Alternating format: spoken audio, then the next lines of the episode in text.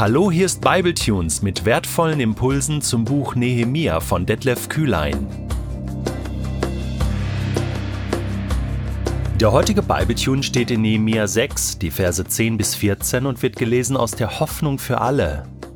Eines Tages besuchte ich Schemaja, den Sohn von Delaja und Enkel von Mehetabel, denn er konnte nicht zu mir kommen. Er sagte zu mir, wir müssen uns im inneren Raum des Tempels treffen und die Türen fest verschließen. Sie wollen dich nämlich umbringen, noch heute Nacht. Ich entgegnete, ein Mann wie ich läuft nicht davon. Außerdem bin ich kein Priester, ich darf den inneren Raum des Tempels überhaupt nicht betreten, sonst habe ich mein Leben verwirkt. Nein, ich gehe nicht. Mir war klar geworden, dass Schemaja nicht in Gottes Auftrag sprach.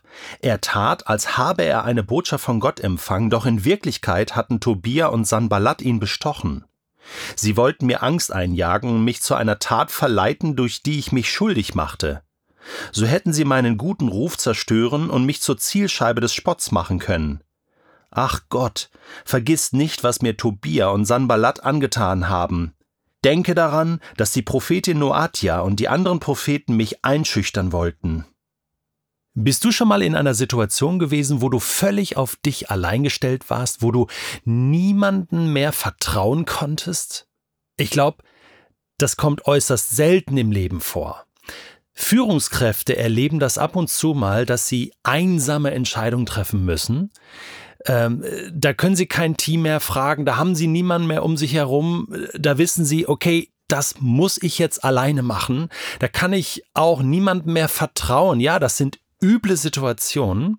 Nehemiah berichtet uns von so einer Situation und die war ganz besonders übel, weil er sich noch nicht einmal mehr auf die Propheten und Prophetinnen im Land Israel verlassen konnte. Da schildert er einen Besuch bei Schemaja und der gibt ihnen eigentlich einen guten Rat. Ja, wir treffen uns in einem geschützten Rahmen, in einem geschützten Raum, nämlich im Tempel. Und, äh, äh, und dann sagt er Nehemiah etwas, was Nehemiah schon wusste, nämlich äh, erzählt ihm von Morddrohungen und sie wollen dich umbringen heute. Man fragt sich, woher weiß der das? Wie ist ihm das zu Ohren gekommen? Später stellt sich heraus, ja gut, der ist Prophet der hat vielleicht einen Impuls Gottes bekommen. Okay, kann ich mich doch eigentlich drauf verlassen? Wir treffen uns im Tempel und plötzlich wird Nehemia nervös. Also erstens mal sagt er, du, ich, ich, ich bin eine Führungskraft. Also ich kann nicht einfach hier alles stehen und liegen lassen und heimlich mich irgendwo treffen. Also ich bin ein Mann der Öffentlichkeit. Und eigentlich meine ich mal in der Bibel gelesen zu haben, dass Gott das nicht so cool findet, wenn man als Laie sich einfach im heiligen Tempelbezirk aufhält, oder? Sind da nicht schon mal Leute gestorben? Und Nehemia sagt ja auch, ich möchte mich nicht versündigen. Ich habe sonst mein Leben verwirkt. Also das ist seine, seine größte Angst, dass er hier etwas tut, was Gott nicht gut findet. Jetzt sagt der Prophet aber ja doch, äh, äh ich, ich habe das so gehört und äh, äh, Gott will, äh, dass du das tust. Ja, worauf soll Nehemiah jetzt hören? Worauf verlässt er sich? Er lässt sich jetzt nicht von der Angst leiten.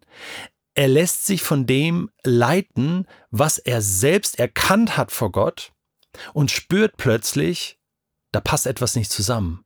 Ja gut, aber darf man sich nicht auch im Tempel äh, schützen, wenn man in Lebensgefahr ist? Es gibt auch Stellen äh, in der Bibel, wo das passiert, wo der Tempel ein Schutzraum tatsächlich war, so wie heute auch Kirchen für viele Menschen auch noch Schutzräume darstellen. Da kann man hinflüchten, wenn man in Lebensgefahr ist. Aber Nehemiah war klar, in Lebensgefahr war er ja schon die ganze Zeit.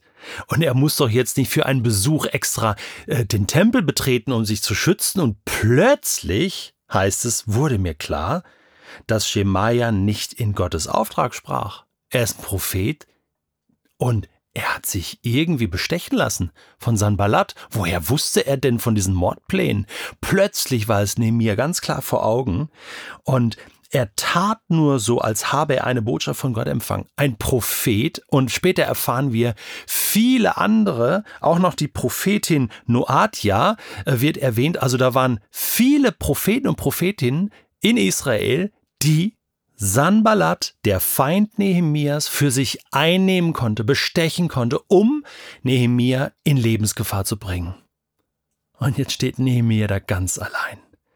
Allein auf weiter Flur. Er kann niemanden mehr trauen. Selbst den Propheten nicht mehr, den Sprachrohren Gottes. Was soll er tun? Doch, einen gab es noch, auf den er sich verlassen konnte, und das war sein Gott. Ja, man denkt so, ja, Gott hast du noch, nur noch Gott. Ja, was heißt nur noch Gott? Das ist der Fels, das ist die feste Burg, das ist der Anker, das ist die breite Schulter, an die ich mich anlehnen kann. Der ist mein Hirte, der es mir nicht mangeln lässt, der mit mir ist, der mich durch die finsteren Täler führt und leitet und mich tröstet. Und Nehemia verlässt sich auf ihn. Vers 14. Ich liebe diese Kurzgebete. Immer wieder eingebaut, eingestreut. Ach Gott, vergiss nicht, was die Feinde hier, Tobias Sanballat, mir angetan haben. Und auch die Propheten und Prophetinnen.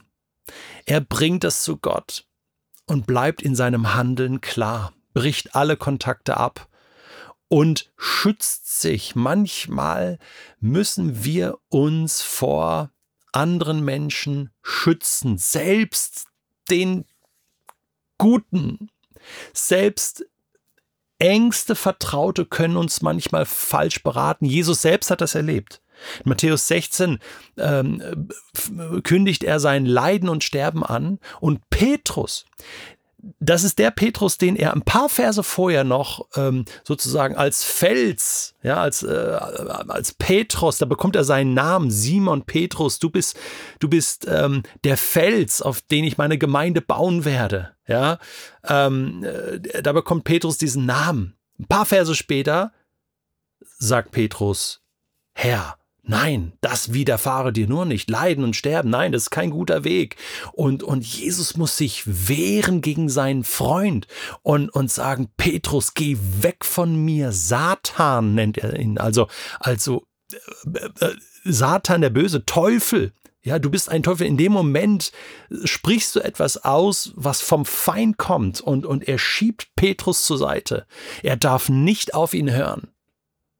Ja, da muss Gott uns Weisheit geben, dass wir in entscheidenden Lebenssituationen, wenn wir Klarheit haben, was wir für Gott zu tun haben, dann, dann müssen wir das wirklich tun. Ich habe das in, in einer für mich entscheidenden äh, Situation erlebt, ähm, habe das schon ein paar Mal erwähnt, aber als ich klar von Gott gehört habe, dass ich Bibletunes gratis anbieten soll, gab es schon so den einen oder anderen auch in meinem Umfeld, ähm, Menschen, die gesagt haben, Detlef, nein, überleg dir das nochmal, nein, du musst doch von was leben und äh, das, ob das wirklich von Gott ist, bist du dir da sicher? Und das ist jetzt nicht so eine krasse Anfeindung, das war auch ein gut gemeinter Rat und Menschen haben sich auch Sorgen gemacht um mich, aber ich war so klar, ich habe so klar den Auftrag Gottes gehört und gespürt und wusste, dass das richtig ist und musste dann in dem Moment auch sagen, nein, bitte beratet mich nicht. Nein, äh, ich weiß, was ich zu tun habe. Äh, und alles, was, was ihr sagt, ist nicht richtig. Äh, und, und die Entscheidung muss ich treffen und, und das tue ich jetzt auch. Und ich finde, Nehemia ist das so ein Vorbild, dass er hier eng mit Gott im Gespräch bleibt. Und ja, der nächste Bibeltext ähm, wird uns davon berichten, dass Nehemia die Mauer in Jerusalem fertigstellen wird. Und das war doch der Auftrag Gottes, oder?